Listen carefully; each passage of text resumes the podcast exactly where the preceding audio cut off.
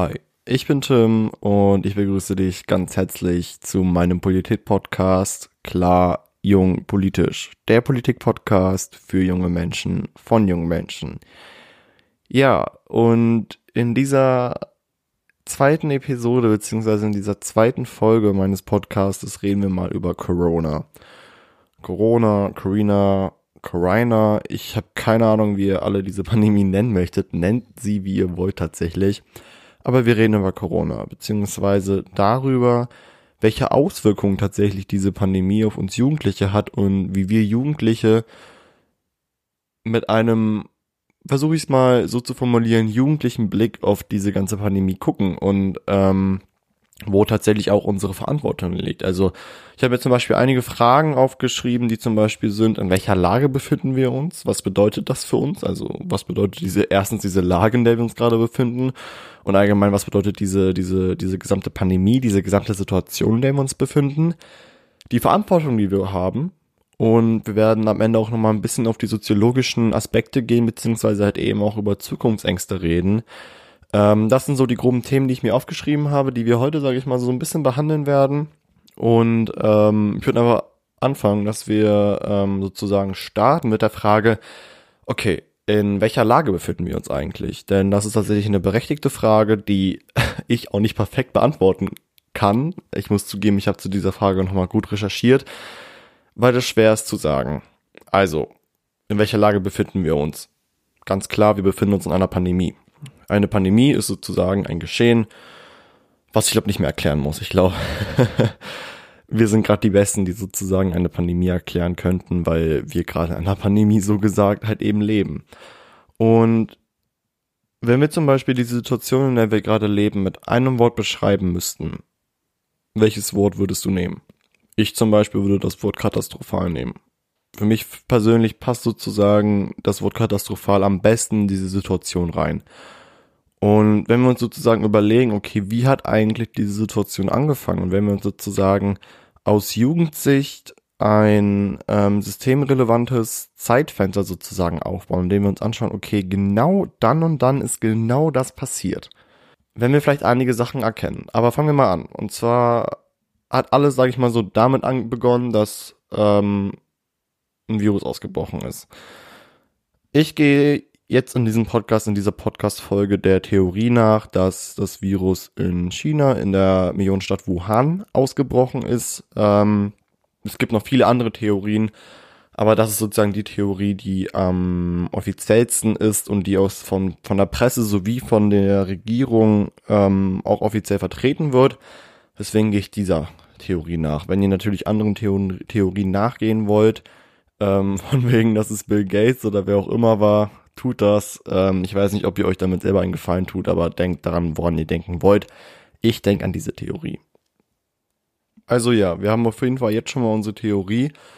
Und fangen wir mal damit an, dass Ende Januar, eher gesagt am 27. Januar 2020, der erste offizielle Corona-Fall hier in der Bundesrepublik Deutschland bestätigt wurde. Und zwar war das eher gesagt in Bayern. Und ab da an hat es sozusagen deutschlandweit angefangen. Also wir fokussieren uns jetzt einfach mal nur auf Deutschland, nicht auf Europabasis oder auf internationaler Basis, sondern wir reden mal wirklich über Deutschland. Und, und genau ab diesem Zeitpunkt hat es halt eben sozusagen angefangen. Es ging sozusagen den ganzen Februar durch, ähm, wo wir gemerkt haben, okay, okay, es kommen immer und immer mehr Neuinfektionen in Deutschland, aber vor allem auch auf der gesamten Welt dazu. Und irgendwie merken wir, okay, da ist irgendwas. Und dann ist es, sage ich mal so, passiert. Am 12. März 2020 hat die WHO, die World Health Organization sozusagen, also sozusagen das höchste, die, die höchste Gesundheitsbehörde weltweit, die, sage ich mal so, weltweit am höchsten angesehen ist, ähm, sozusagen das Infektionsgeschehen als eine Pandemie, als sozusagen, wie wir es jetzt kennen, die Corona-Pandemie halt eben eingestuft.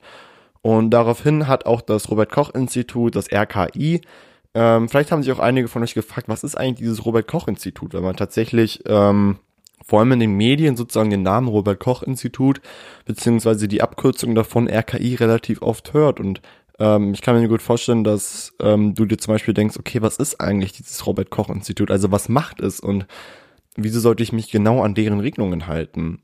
Ganz einfach, das Robert Koch Institut ist sozusagen eine Bundesoberbehörde, die halt eben für Infektionsgeschehen beziehungsweise für allgemeine Infektionen ähm, verantwortlich ist, beziehungsweise sozusagen das die Oberbehörde, die halt eben dafür verantwortlich ist, falls so ein Infektionsgeschehen stattfinden sollte, das halt eben zu koordinieren. Und auch im Robert Koch Institut sitzen halt eben viele, viele WissenschaftlerInnen, ähm, die gleichzeitig dort forschen oder Forschungen sozusagen in Auftrag gegeben haben, also sozusagen Profis sitzen dort. Die größten Profis von Profis so gesehen. Und ähm, das Robert Koch Institut ist jetzt vor allem in solchen Lagen beziehungsweise in solchen Infektionssituationen halt eben Top 1 Berater der Bundesregierung. Und deswegen ist es halt eben auch wichtig, dass zum Beispiel wir uns halt eben auch an die Regelungen des Robert Koch Institutes halten, weil diese Regelungen tatsächlich auch die Eindämmung der Pandemie vorsehen und nicht, und, und nicht irgendwie da sind, um uns irgendwie zu ärgern oder whatever, sondern die Regelungen sind schon da, um sie halt eben zu nutzen und die Regelungen kommen auch nicht von irgendwoher, sondern wirklich von Menschen, die darüber Ahnung haben, so gesehen. Genau, aber wenn wir sozusagen jetzt von dem 12. März sozusagen nochmal einen Tag zurückblicken, und zwar der 11. März 2020, das ist tatsächlich ein Datum, was ich mir persönlich sehr gut eingeprägt habe, denn der 11. März 2020 war für mich persönlich zum Beispiel der letzte Schultag. Und ab diesem Tag haben sozusagen die Einschränkungen beziehungsweise hat so gesehen der Lockdown sozusagen seinen Start angenommen und begann zu starten. Und ab da hat es angefangen, die Lockdown-Zeit. Ich könnte jetzt mega viel zum Beispiel aus meiner Lockdown-Zeit erzählen. Ähm, aber das ist tatsächlich zu viel. Ich glaube, ich treffe es gut, wenn ich sage, dass die Lockdown-Zeit vor allem für uns junge Menschen eine Zeit voller Ungewissheit, eine Zeit voller Stress und auch eine Zeit voller Einsamkeit war.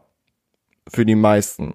Es gibt auch Ausfälle, es gibt Menschen, die sich vielleicht das Leben dadurch noch mehr ähm, gelebt haben als andere, aber das sind so meiner Meinung nach die Wörter, die es zum Beispiel am meisten treffen. Diese Lockdown-Zeit. Ich glaube, keiner möchte diese Zeit nochmal erleben. Und wenn, vielleicht nicht in dieser Intensivität, dass man bedenken muss, dass zum Beispiel in dieser Lockdown-Zeit Menschen gestorben sind. Bei mir persönlich war es so, dass ich mir gedacht habe, okay, eigentlich war die Lockdown-Zeit ja relativ chillig, so ich war zu Hause, ich konnte viel nachdenken, hatte viel Ruhe. Klar, Homeschooling hat mich so ein bisschen gestresst, aber die LehrerInnen hatten auch Verständnis, weil ich meine Aufgaben mal nicht abgegeben habe, so. Also eigentlich war es eine entspannte Zeit so gesehen. Aber wenn ich zum Beispiel nicht nur an mich selbst denke oder wenn wir zum Beispiel nicht nur an uns selbst denken, sondern wirklich mal gucken, okay, wie war diese Lockdown-Zeit für andere Menschen? Wie haben sie andere Menschen erlebt? Letztendlich ähm, hatte ich hatte ich eine schöne Zeit. Ich lag zu Hause, meine Eltern haben mich versorgt, meine Eltern haben noch Geld bekommen und ich konnte es mir gut gehen. Und ich habe die Nachrichten gesehen, habe gesehen, okay, mehr Menschen sterben. Ich habe gesehen, okay, mehr Menschen, vor allem die im Gesundheitswesen arbeiten, stehen sozusagen vor deren Limit. Aber das interessiert mich doch gar nicht, weil ich doch zu Hause liege und so gesehen damit gar nichts zu tun habe. Aber das ist tatsächlich ein großes Problem. Was mir tatsächlich auch in der Pandemie aufgefallen ist und was dir vielleicht auch, auch aufgefallen ist, so gesehen. Und zwar das Problem Egoismus. Egoismus ist tatsächlich ein großes Thema, was man vielleicht nicht unbedingt als Problem ansehen muss, denn ich persönlich bin ein Mensch, der ähm, behauptet, dass man ohne Egoismus nicht überleben würde. Das hat einmal meine ähm, Deutschlehrerin, Frau Haller, in ähm, dem Deutschunterricht gesagt, dass sie meinte, dass wir ohne Egoismus gar nicht überleben. Und diese Aussage stimmt auch. Aber genau über dieses ganze Thema, über Egoismus etc., vor allem in der Pandemie, vor allem dieses situationsbedingte Egoismus, was halt eben vorhanden war in dieser Zeit, beziehungsweise immer noch vorhanden ist, darüber reden wir gleich nochmal, aber machen wir mal weiter mit unserer Zeitfindung, beziehungsweise mit der Findung, in welcher Lage wir uns eigentlich zurzeit befinden. Also wie gesagt, da war die Lockdown-Zeit für den anderen anders als für den anderen so gesehen, also jeder hatte so gesehen eine andere Lockdown-Zeit. Und nach einer Zeit sind die Lockerungen, beziehungsweise sind die Maßnahmen wieder locker geworden. Also es ist dann sogar so weit gekommen, dass dann ein Bundesland Thüringen mal gesagt hat, okay, ähm, wir stehen so gut da in der Pandemie, wir wollen die Maskenpflicht bei uns im Bundesland komplett aussetzen, weil wozu brauchen wir noch Masken, wenn wir zum Beispiel pro Tag, was weiß ich, ähm, länderweit so gesehen vielleicht nur noch drei Neuinfektionen haben, wozu brauchen wir denn eigentlich noch die Masken? Und da hat man sich gedacht, okay, das war so Anfang Sommer, beziehungsweise so Anfang der Sommerferien. Okay, also eigentlich wurde von den ganzen Virologinnen ähm, vorhergesagt, dass wir mindestens noch eine zweite Welle und vielleicht noch, wenn es schlecht läuft, noch eine dritte Welle bekommen werden. Aber vielleicht haben wir Glück gehabt, vielleicht haben wir uns ja alle an die Regelungen gehalten und vielleicht werden wir jetzt keine weitere Welle haben, so gesehen. Und dann war es so, dass wir im Sommer, beziehungsweise in den Sommerferien, so auch vor allem in den Sommermonaten, zum Beispiel Tage hatten, wo die Neuinfektionen ähm, in einem niedrigen dreistelligen Bereich waren. Wo wir uns dachten, okay, wow, toll, so, like, es, es, es ist so, wir haben wir haben es geschafft, so gesehen. Also vielleicht noch nicht komplett geschafft, aber das Infektionsgeschehen ist so niedrig, dass das muss was heißen. Und jetzt kam diese Zeit. Diese Zeit, in der wir uns zurzeit befinden, die Zeit, in der wir uns meiner Meinung nach in der zweiten Welle befinden. Und über genau diese Zeit werden wir jetzt reden. Über die Zeit in der zweiten Welle so gesehen. Und es gibt Fragen wie zum Beispiel, sind wir jetzt vielleicht gerade am Anfang der Spitze, befinden wir uns gerade mitten auf der Spitze oder schwachen wir gerade wieder von der Spitze ab? Das sind sozusagen Fragen, die ich nicht beantworten kann und auch nicht beantworten möchte, denn ich bin kein Virologe und kann das nicht so gut einschätzen, wie die Menschen, die das sonst machen. Aber wir können uns ruhig mit der Frage beschäftigen, wie sehen wir eigentlich diese Lage an, in der wir uns gerade befinden, und zwar die zweite Welle. Die zweite Welle, die auf jeden Fall stärker zuschlägt als die erste Welle, so gesehen. Denn heute ist der 23.10.2020, in dem ich hier diese Episode aufnehme. Gestern und heute lagen die Infektionszahlen über 11.000, zwei Tage hintereinander. Ich möchte nicht wissen, wie die Infektionszahlen liegen, wenn ich diese Episode am 1. November hochlade. Vielleicht sinken die Neuinfektionszahlen, vielleicht steigen sie auch, ich weiß es nicht. Aber wenn man sich sozusagen überlegt, dass in Zeiten der ersten Welle, die wir sozusagen hatten, die Neuinfektionszahlen so zwischen 6000 und 7000 an der Grenze zu 8000 lagen, sozusagen der Höchstwert, und wir jetzt fast das Doppelte haben, das ist schon echt beängstigend. Und letztendlich ist es auch für uns Jugendliche beängstigend. Letztendlich mussten wir auf so viel verzichten in dieser ersten Welle, in dieser Lockdown-Zeit, die wir hatten.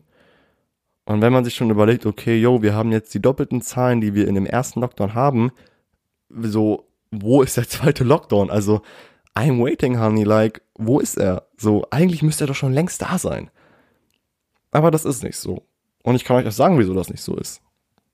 Weil es tatsächlich so aussieht, dass sozusagen ja als der erste Lockdown sozusagen entstand, man sozusagen bundesweit geschaut hat. Also zurzeit ist ja sozusagen die Politik so, dass sich ja die Politik auf regionale Ausbrüche konzentriert. Das heißt zum Beispiel, wenn wir jetzt zum Beispiel einen Landkreis haben, wo der Wert sozusagen, der ähm, Wert, der, der Wert von Neuinfektionen, das ist ja immer so ein Raster. Zum Beispiel, es gibt so Maßnahmen, die können von 35 Neuinfektionen auf 100.000 Einwohner, also ich glaube, ihr habt davon schon mal alle gehört.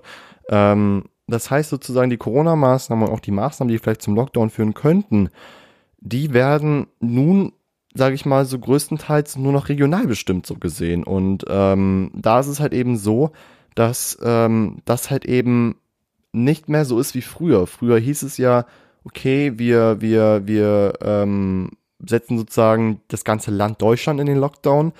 Und davon wurden halt eben auch Regionen betroffen, die so, die so oder so zum Beispiel keine Infektion haben. Zum Beispiel, zum Beispiel die Stadt Weimar.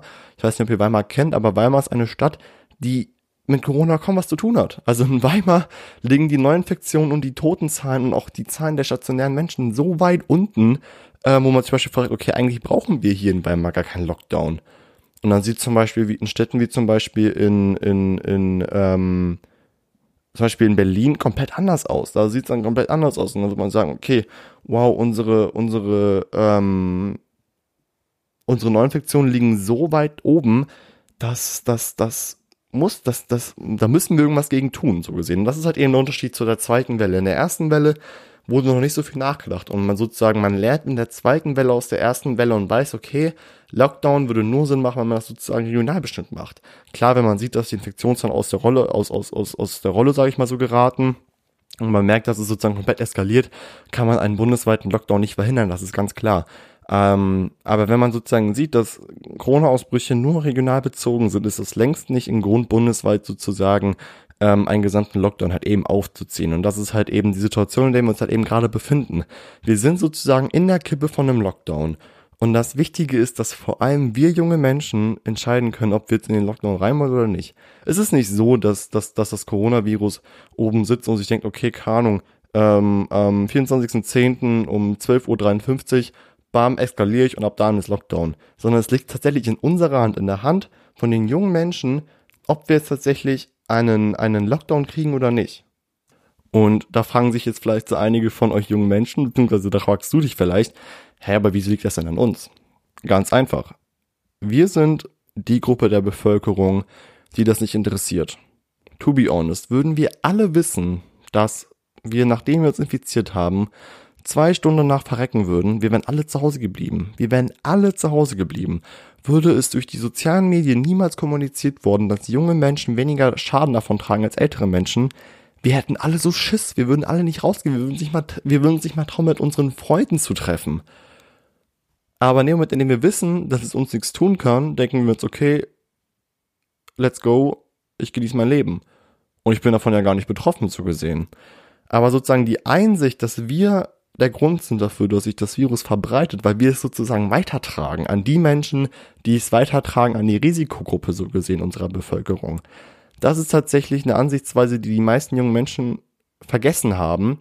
Ähm, ich sage bewusst vergessen haben, weil ich denke auf jeden Fall, dass es klarer geworden ist für junge Menschen. Also so habe ich es zumindest erlebt. Ich weiß nicht, wie du es erlebt hast, aber ich habe schon das Gefühl, dass sozusagen im Vergleich zu der ersten Welle junge Menschen auf jeden Fall ähm, verantwortungsvoller an diese gesamte Thematik gegangen sind, so gesehen. Aber trotzdem hat auch vor allem zum Beispiel das Robert Koch Institut halt eben belegt, dass jetzt auch vor allem junge Menschen im Vergleich zu der ersten Welle öfters infiziert werden. Und das liegt daran, dass sich junge Menschen nicht an die Regeln halten. I mean, würde ich eine Maske tragen, würde ich regelmäßig Hände waschen, ähm, würde ich Abstand halten zu Menschen, würde ich meine Kontakte reduzieren, würde ich mich nicht anstecken. Period. Aber in dem Moment, in dem ich das ignoriere, tue ich es natürlich. Und wenn wir wissen, dass, es, dass viele Menschen sich infizieren, liegt es daran, dass viele Menschen sich nicht an die Regeln halten. Das ist sozusagen so eine Art kleine Ent, Ent, Ent, Entlarvung so gesehen davon.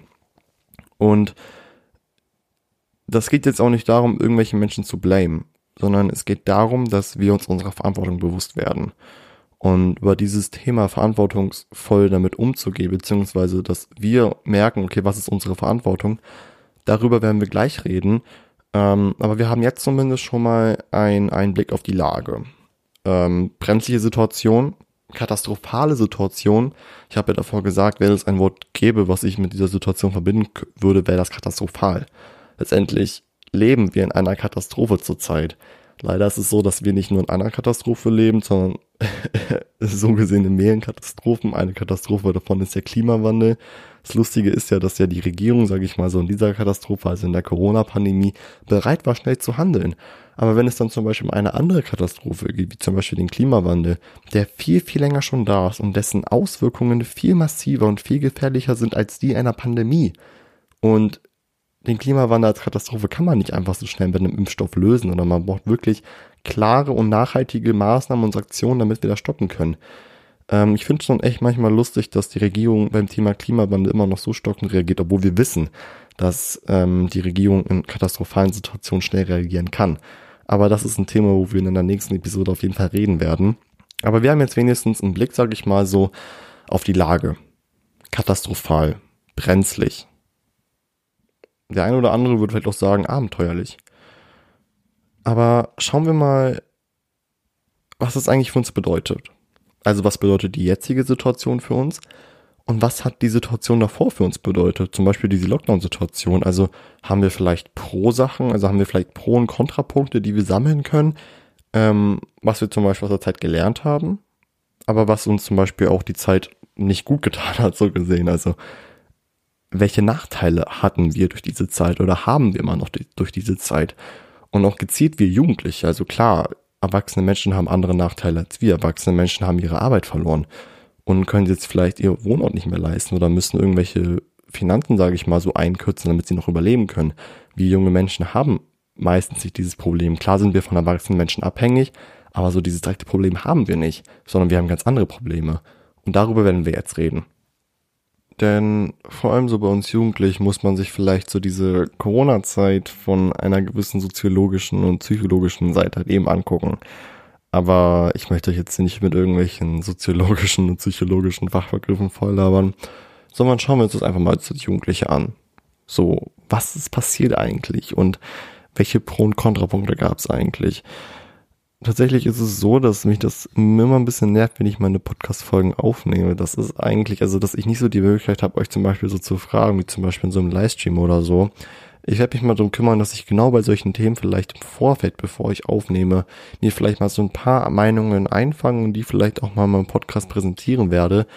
Aber das sind Sachen, die noch kommen werden. Ich bin gerade am Anfang, ich muss mich selber noch so ein bisschen finden, aber ich verspreche euch, dass das auf jeden Fall dazukommen wird, so gesehen. Aber für mich persönlich gab es eigentlich relativ viele Pro-Punkte, also Sachen, aus denen ich sozusagen gelernt habe. Eine Sache davon war auf jeden Fall die Tatsache, das Leben zu schätzen. Das ist tatsächlich eine Tatsache, die ich vor allem in der Corona-Pandemie bzw. in der Zeit des Lockdowns gemerkt habe, wie wichtig es eigentlich ist, das Leben und die Mitmenschen halt eben zu schätzen. Also letztendlich die Tatsache, wie schnell alles vorbei sein kann und wie schnell vor allem auch unsere Freiheit eingeschränkt werden kann. Also ich gebe selber zu, als ich am, am, am 11. März gehört habe, dass die Schulen schließen, beziehungsweise dass ich nach den, ähm, nach den Osterferien noch drei Wochen länger Ferien haben werde, ich habe mich gefeiert. Ich dachte so, yo, alter, geil und so. Und ich weiß noch, wie ich mir mit Freunden in meiner Schule noch, so, noch, noch so einen Handschlag gegeben habe. Wir dachten so, boah, geil, so lange Ferien, so fast so lang wie Sommerferien und so. Und nach einer Zeit haben wir gemerkt, wie kacke es eigentlich ist. Und wie blöd es eigentlich ist. Und dass man sich über sowas gar nicht freuen soll. Und meine Lockdown-Zeit war persönlich relativ einsam. Also klar, durch die Kontaktbeschränkungen konnte ich ja nur eine Person treffen. Und zu mir nach Hause durfte dann so oder so keiner so, weil meine Eltern dann gesagt haben, so, no honey, zu uns kommt keiner mehr, so, wenn Corona im Eskalieren ist. Aber ja, meine Zeit war eigentlich relativ einsam, aber sozusagen diese Einsamkeit hat mich tatsächlich sehr, sehr gut belehrt. Okay, denk mal über das Leben nach und probier Sachen aus, sei als Jugendlicher wild, bau als Jugendlicher Mist und was weiß ich machst. Mach das, worauf du Bock hast und lass dir nichts von anderen vorschreiben. Letztendlich, wir haben ein eigenes Herz, wir haben ein eigenes Gehirn, was sozusagen unabhängig funktioniert, was sich in unserem Körper befindet. Also wieso lassen wir uns immer noch von anderen Menschen vorschreiben, wie wir leben sollen? Letztendlich, klar, ich bin auch so ein Mensch, der, wenn ich weiß, dass etwas in der Gesellschaft nicht gut ankommt, es nicht mehr machen wird, so gesehen. Also es ist, auch wenn ich sage, lebt euer Leben, heißt nicht, dass ihr euch das Recht nehmen könnt, irgendwelche Menschen zu töten oder whatever. Aber wenn es so darum geht, sich selber zu finden, wenn es darum geht, einfach mal Spaß zu haben und dann solche Karens ankommen und sagen, äh, aber denkst du wirklich, dass du das machen kannst? Give a fuck. Like, give a fuck. So, es ist komplett egal, was andere Leute denken. Und genau das habe ich, genau das, genau das habe ich gelernt. Exactly that. I don't care about your opinion, honey. I don't even fucking care, like, I don't care, honey. Aber ja, erster Pro-Punkt. Ich habe gelernt, wie ich das Leben schätzen kann und ich habe gelernt, dass ich das Leben schätzen soll tatsächlich. Tatsächlich hat mir auch diese Zeit gezeigt, wie Menschen ticken. Also wie unsere Gesellschaft funktioniert. Und ich glaube nicht, ich glaube nicht nur mir ging es so, ich glaube dir ging es auch so, dass wir glaube alle gemerkt haben, vor allem auch in der Politik, dass die Corona-Pandemie viele, viele Probleme gezeigt hat und viele, viele Probleme rausgeholt hat, die zwar existieren, aber über die wir noch nicht so Bescheid wussten. Zum Beispiel wurde Rassismus aufgrund von Corona viel, viel intensiver. Soziale Ungleichheiten wurden durch Corona viel, viel sichtbarer so gesehen. Und Minderheiten waren auf einmal die Verlierer in der Corona-Pandemie so gesehen. Das sind alles so Sachen, die ich gelernt habe. Und das sind alles so Sachen, über die ich mir Gedanken gemacht habe. Und das sind alles Sachen, ähm, auf die ich achten werde, dass das in Zukunft nicht mehr passieren wird, so gesehen. Also vor allem der Aspekt, dass Minderheiten in der Corona-Pandemie keine Stimme hatten. Die wurden nicht gehört, die wurden nicht beachtet. Die saßen dort, haben sich versteckt und hatten Angst zu sterben. Zum Beispiel ältere Menschen. Diese Minderheit war unglaublich eingeschränkt. Und wieso ist diese Minderheit immer noch ähm, eingeschränkt? Weil wir junge Menschen es nicht geschafft haben, uns zusammenzuraffen. Period. Was ich aber auch sagen muss, was ich aus dieser Zeit gelernt habe, ist tatsächlich Hygiene. Also klar, ich war immer ein hygienischer Mensch, so, ne? Das denkt das jetzt bitte nicht von mir, aber ich habe mir schon im Vergleich zu der Nicht-Pandemie-Zeit schon öfters die Hände gewaschen, auf jeden Fall. Und tatsächlich macht so dieses, dieses, wenn man, also es gibt ja so Vorgaben, wie man sich jetzt die Hände wäscht, weißt du, man geht so und dann macht man den Daumen und dann macht man hier die Fingerspitzen, dann geht man so zwischen die Finger und dann ähm, so und so. Also, by the way, ich mache das gerade hier vor, vor, vor, vor Mikro, weil ich das irgendwie so cool finde. Und ich habe ich hab irgendwie das Gefühl, es macht voll Spaß. Also mir macht zumindest Spaß. Deswegen wasche ich mir jetzt auch immer öfters die Hände, weil es einfach Spaß macht, wenn man so, so macht, so Fingernägel und dann hier und dann so zack, zack, zack. Und dann fühlt man sich so wie so eine Art und so. Ich lieb's einfach. Kann einfach sein, dass ich ähm, der Einzige bin, der es cool findet, aber tatsächlich bin ich hygienischer geworden in der Zeit auf jeden Fall. Deswegen hat mir sozusagen auch die Pandemie gezeigt, dass ich froh sein soll, hier zu leben. Aber wenn ich jetzt mal so überlege, waren das eigentlich die einzigen Pro-Punkte, die ich gesammelt habe. Ich bin froh, dass das so wenige sind, weil tatsächlich war das ja eine Situation, die gar nicht schön war. Ähm, ich glaube, da würdest du mir auch vollkommen zustimmen. Aber kommen wir jetzt mal zu den Punkten, zu den Kontrapunkten so gesehen, also zu den Sachen, die nicht so schön waren, beziehungsweise die Sachen, die sich negativ ausgezahlt haben für uns. Auf einer Seite ganz klar die geraubte Freiheit. Also die Einschränkungen, die wir sozusagen in unserem Leben, vor allem in unserem jugendlichen Leben hinnehmen mussten, waren schon echt nicht schön. Von Kontaktbeschränkungen bis Mindestabstände so gesehen. Also letztendlich konnten wir unser jugendliches Leben nicht so ausleben, wie wir es wollten. Und wir haben ja nicht immer die Möglichkeit in unserem Leben unser Jugendleben auszuleben, sondern wir haben einen bestimmten Zeitraum, den wir nutzen können, um auszuprobieren, um Mist zu bauen, wie ich davor schon meinte. Und deswegen müssen wir das auch nutzen, beziehungsweise deswegen musst du das auch nutzen. Weil mit 30 kannst du nicht mehr die Sachen machen, die du vielleicht mit 16 machen würdest. Und das ist tatsächlich meiner Meinung nach ein Beispiel, dass wir uns alle mal selber auf die Schulter klopfen können. Wir können uns sagen, okay, wir haben es zumindest versucht, uns anzustrengen. Und auch wenn es nicht geklappt hat, wir haben es zumindest versucht. Und jeder hier, jeder auf dieser Welt, egal ob jetzt Menschen, die verantwortungsvoll damit umgegangen sind und sich komplett zusammengerissen haben oder Menschen, denen das Bett egal war, jeder hat mindestens eine Sache dafür getan, um sich irgendwie auf gewisse Art und Weise einzuschränken. Auch wenn es nur Masken tragen ist. Letztendlich ist das ja auch schon einschränken, so gesehen. Aber ja, es ist wie gesagt die genommene Freiheit, die wir hatten. Das ist sozusagen ein großer Kontrapunkt, dass ich die Jugend, wie ich sie gerne ausleben würde, nicht kann. Klar kann ich's. Ich kann eine Verdauungsparty schmeißen. Ich kann verreisen mit meinen Freunden. Aber es ist unverantwortlich. Und Moment muss ich gucken, okay, was ist mir wichtiger? Meinen Bedürfnissen nachzugehen, also in dem Fall unverantwortlich zu handeln, oder mich mal in meinem Leben zusammenzureißen und mal wirklich verantwortungsvoll zu handeln mit einem guten Gewissen, dass ich dazu beigetragen habe, dass Menschen weiterleben können und dass sozusagen diese Pandemiezeit irgendwann schneller aufhört, als sie aufhören sollte, so gesehen. In dem Moment, in dem ich mich halt eben verantwortungsvoll verhalte und sozusagen dazu beitrage, dass die Verbreitung dieses Viruses nicht weiter vorangeht, so gesehen. Also steckt auf jeden Fall Selbstdisziplin in dieser gesamten Thematik. Aber dann haben wir zumindest schon mal einen Kontrapunkt. Also die Freiheit wird auf jeden Fall eingeschränkt. Die Freiheit, die uns eigentlich zu den, beziehungsweise zu einer der größten Werte unseres Lebens stehen sollte, die Freiheit, die wird uns eingeschränkt so gesehen.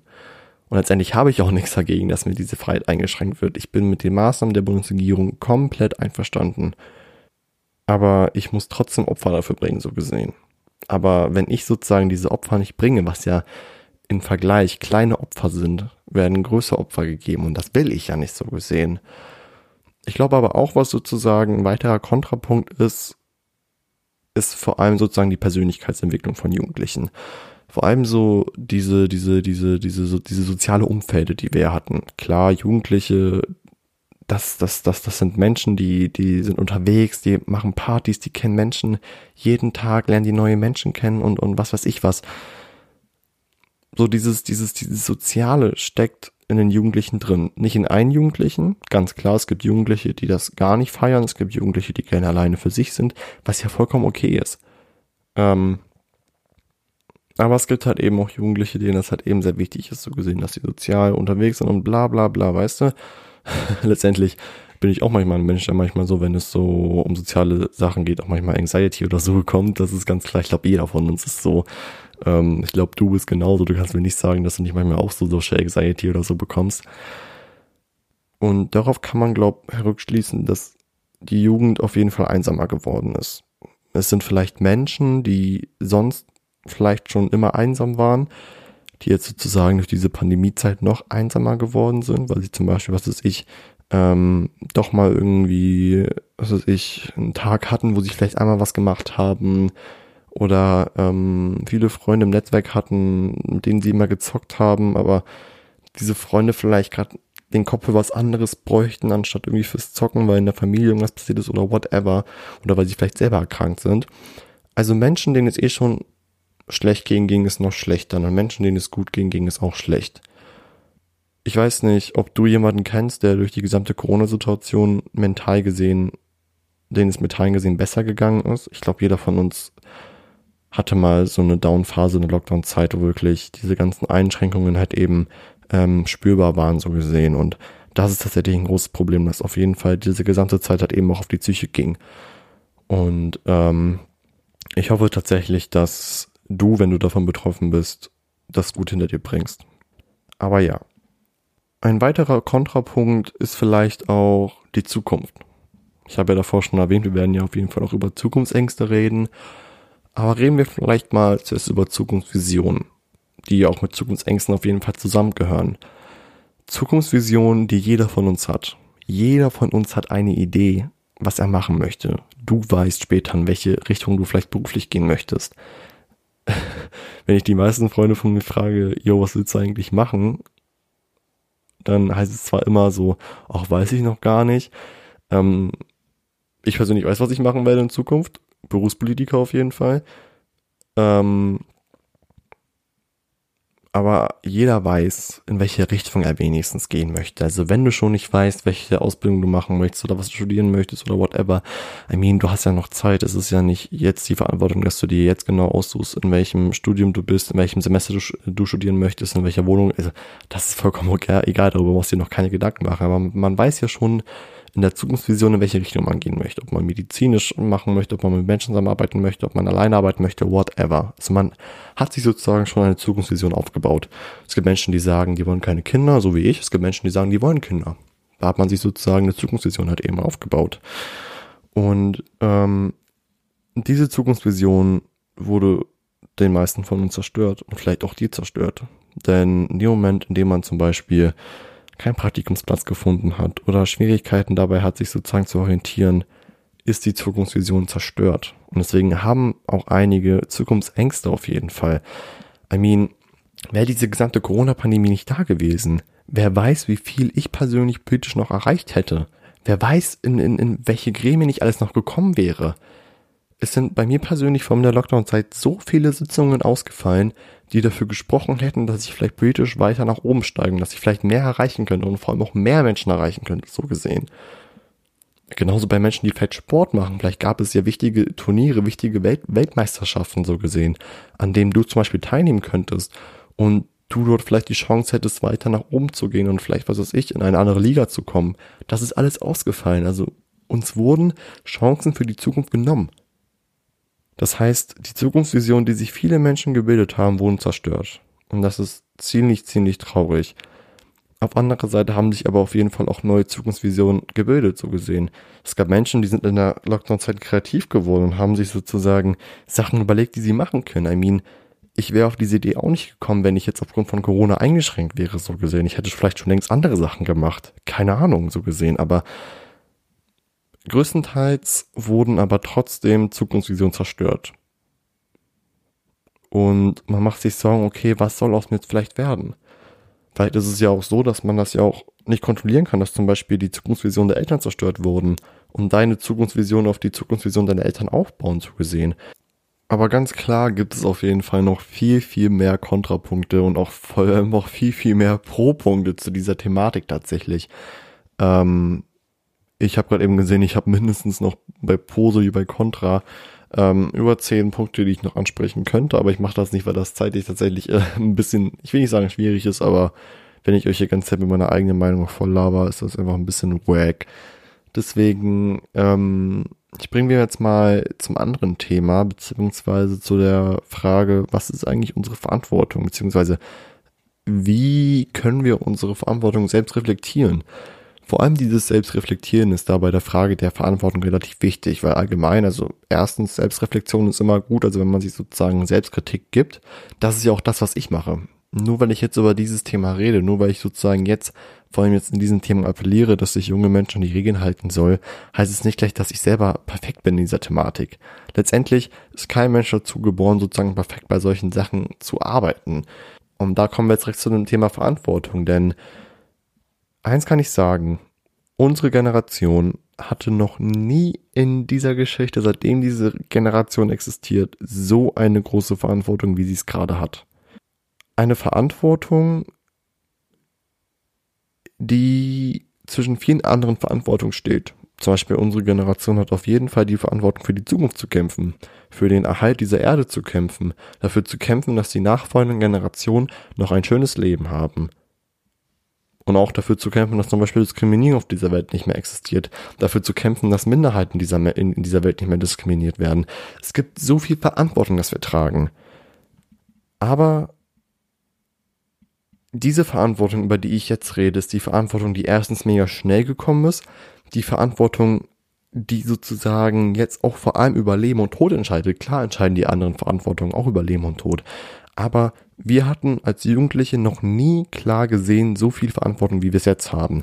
Denn die Tatsache, wie tatsächlich jetzt diese Pandemie abläuft, wie die Kurve, sage ich mal, so konstant bleibt, ob sie hoch oder runter geht oder was auch immer passiert, das ist unsere Verantwortung.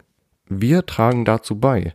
Klar sind es nicht nur wir. Es ist ja nicht so, dass sozusagen der restliche Teil der Bevölkerung, der sage ich mal so nicht zu unserer Generation gehört, nicht dafür verantwortlich ist. Das ist komplett falsch. Natürlich jeder auf dieser Welt, beziehungsweise jeder, der davon betroffen ist, ist dafür verantwortlich zu sorgen, dass sozusagen diese Pandemie abschwächt und dass zum Beispiel auch Infektionsketten da abgebrochen werden, was auch immer. I mean, letztendlich haben wir einen Job. Kontakte einschränken, uns an die Hygienemaßnahmen halten und eine Maske tragen. Punkt. Mehr müssen wir nicht machen. Aber vor allem der Aspekt, dass wir unsere Kontakte einschränken, dass wir sozusagen das gut umsetzen, ist ziemlich wichtig. I mean, wenn wir uns, wenn wir unsere Kontakte sehen, aber trotzdem, sage ich mal, so Hygiene und Abstandsmaßnahmen einhalten können, everything is okay, aber ihr könnt mir nicht sagen, dass ihr eine Party macht, eine Hausparty mit Masken und mit Abstand. Das funktioniert so nicht, Leute. Aber wenn wir schon beim Thema Kontakteinschränkungen sind, I mean, guck mal, wenn du als Jugendlicher sagst, dass du eine Hausparty machen möchtest, wenn du als Jugendlicher sagst, dass du eine Halloween-Party machen möchtest, dass du eine Kürbisparty machen möchtest, dass du eine Party machen möchtest, wo ihr über Barbie redet, mach es. I mean, ich kann es dir nicht verbieten. Ich weiß ganz genau, was in so einem jugendlichen Kopf vorgeht. Wenn man uns Sachen verbietet, geben wir meistens ein Dingsens drauf und uns ist das sowas von egal. Aber wenn du das machst, wenn du dich dazu entscheidest, dich sozusagen gegen die Regeln zu verhalten, trägst du dazu bei, dass die Situation schlimmer wird. Und wenn du eine Kürbisparty feierst, wenn du eine Halloween-Party feierst, dann mach es. Mit 50 Menschen mach es. Aber dann leb mit der Verantwortung, dass du dafür verantwortlich bist, dass Menschen auf dieser Welt sterben. Und leb mit der Verantwortung, dass du entweder selber irgendwann bist oder leb mit der Verantwortung, dass irgendwann jemand aus deinem Familienkreis, weil du dich nicht an die Regeln gehalten hast. So funktioniert das Leben. Das Leben funktioniert nur, wenn man sich an Regeln hält. Ich diskriminiere auch keine Menschen, weil das nicht okay ist. Es ist nicht okay, weil das eine Regel ist. Es ist eine Regel, man diskriminiert keine Menschen auf die und die Art und Weise. Ich bringe keine Menschen um, weil es ist eine Regel, ich töte keine Menschen. Genauso ist es eine Regel, sich verantwortungsvoll in dieser Situation zu verhalten, damit Menschenleben gesichert wird. Und damit sozusagen diese Situation, wie wir sie gerade haben, irgendwann schneller aufhört, so gesehen. Weil das ist ja letztendlich eine Sache, die wir alle wollen. Wir wollen, dass es einfach nur aufhört. Period. I mean, ich klinge jetzt vielleicht wie eine Karen oder so, oder keine Ahnung. Aber wenn ihr mal selber drüber nachdenkt, ist es das einzige Sinnvolle. Ich möchte dir nichts vorschreiben. Ich habe nicht das Recht, dir irgendwas vorzuschreiben. Das einzige, beziehungsweise das einzige Recht, was ich habe, ist dir Sachen in den Kopf zu werfen. Was du daraus machst, I mean, du kannst darüber lachen, dass ich dir das gesagt habe. Du kannst mich auslachen, du kannst sagen, dass ich der größte, was weiß ich was bin. Es ist mir sowas von egal. Aber du kannst es auch schätzen, du kannst mir danken, kannst sagen, danke Tim für deine Worte. Aufgrund deiner Worte gehe ich jetzt konsequent durch die ganze Geschichte. Es ist mir egal, mach damit, was du willst. Letztendlich I mean, ich habe ein eigenes Leben. Honey, ich habe einen Podcast, ich habe politisches Engagement, ich habe Schule, ich habe ein Privatleben. Ich habe viel zu tun. Ich habe keine Zeit, mich mir Gedanken über dein Leben zu machen. Aber bitte denk drüber nach. I mean, wenn du denkst, wenn du denkst, dass das keinen Sinn macht, wenn du denkst, dass du, dass es dir scheißegal ist, verantwortungsvoll umzugehen, dann sei halt nicht verantwortungsvoll. I mean, du musst mit den Konsequenzen leben. Ich nicht. Okay, ich vielleicht auch jetzt Corona-bedingt so gesehen, aber wenn jetzt, keine Ahnung, wenn jetzt Sachen aus dem Laden klaust und da nicht verantwortungsvoll damit umgehst, dann musst du die Strafe zahlen, nicht ich so gesehen. Bei einer Sache, die uns alle angeht, ist es auch klar so, dass du auf jeden Fall auch mein Leben dadurch riskierst und dass du auch das Leben der anderen Leute dadurch riskierst. Aber auch genau all das, was ich hier gerade erwähnt habe, hat auf jeden Fall auch einen soziologischen, auch einen, sag ich mal so, einen gewissen psychologischen Hintergrund. Also es gibt ja Gründe, wieso wir uns so verhalten. Es gibt ja auch Gründe, wieso auch ähm, soziologisch gesehen es wichtig ist, dass Jugendliche sich dran halten oder vielleicht gibt es auch Sachen, die halt eben erklären, wieso sich Jugendliche ausgerechnet nicht dran halten. Das sind alles Sachen, über die ich jetzt ungern reden möchte, weil ich tatsächlich dieses Thema nicht studiert habe und ich klar sagen kann, okay, ich sage das jetzt aus Jugendsicht und so bla bla bla. Aber tatsächlich möchte ich dort irgendwann mal so ein, eine Fachperson hören. Deswegen freue ich mich jetzt schon anzukündigen, dass es auf jeden Fall mal eine Episode gehen, äh, geben wird, wo es genau um sowas geht, wo ich ähm, einen Soziologen oder eine Soziologin einladen werde hier in mein Zimmer, also in mein Studio in Anführungsstrichen oder wo auch immer das stattfinden wird und wir darüber mal reden werden. Über dieses Thema. Verantwortungsvoll als Jugendlicher oder was auch immer. Aber ja, das war jetzt tatsächlich ein relativ langer Talk über Corona. Kurz gefasst, wir müssen verantwortungsvoll leben.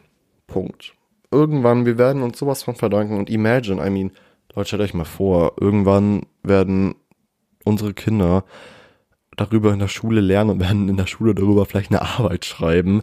Ähm, und wir sitzen dann und denken uns, ach, ich hab's gerade eben miterlebt, so. Ach ja, crazy. I mean, wie gesagt, ich nehme die Folge am 23.10. auf. Ich weiß also letztendlich, vielleicht habe ich jetzt entweder übertrieben, weil ähm, bis dahin sozusagen alles wieder super wird, was ja eh nicht so schnell gehen kann, aber imagine.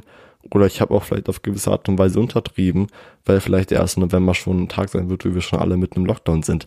Wir werden es erfahren, beziehungsweise du wirst es erfahren und ich werde es auf jeden Fall auch erfahren, so gesehen, je nachdem, wann du dir natürlich diese Folge anhörst. Aber ich würde schon sagen, dass wir uns auf jeden Fall bei diesem Thema zum Ende neigen. Ähm, es ist ein ziemlich großes Thema und wahrscheinlich wird das auch nicht die letzte Folge beziehungsweise Episode zu diesem Thema sein, weil sich natürlich auch diese Situation weiterentwickelt. Ähm, je nachdem, wie sich das jetzt weiterentwickelt in den nächsten Wochen, werden da auf jeden Fall noch einige Sachen folgen. Was mir wie gesagt wichtig ist, stay safe, Honey. Ich will nicht, dass du verreckst. Ich will, dass du weiter am Leben bleibst. Ich will, dass du dein HOE-Leben lebst und ähm, mach einfach das, worauf du Bock hast. I mean, let's do it. Und ähm, ja, danke fürs Zuhören auf jeden Fall. Großes, großes Dankeschön. Und ähm, ich habe ja davor das schon mal erwähnt mit dem Meinungen sagen etc. im Podcast. Du kannst mir auf jeden Fall ähm, auf meinen Social Media folgen. Auf Twitter heiße ich Tim Wiedenmeier und auf ähm, Instagram heiße ich Tim mit Doppel-I Punkt K-J-E-E. e ähm, ist ein komplizierter Name. Vielleicht ändere ich den irgendwann mal. Aber da stehe ich jederzeit für deine Rückmeldung auf jeden Fall zur Verfügung. Großes Dankeschön, dass du es angehört hast. Nach dieser Aufnahme mache ich nochmal eine Aufnahme auf jeden Fall. Ähm, damit ich ein bisschen aufgenommen habe, so gesehen. Das ist sozusagen das, was ich nach der Aufnahme mache. Würde mich auch interessieren, was du nach der Aufnahme machst. Aber auf jeden Fall danke fürs Zuhören. Wir hören uns. Bye.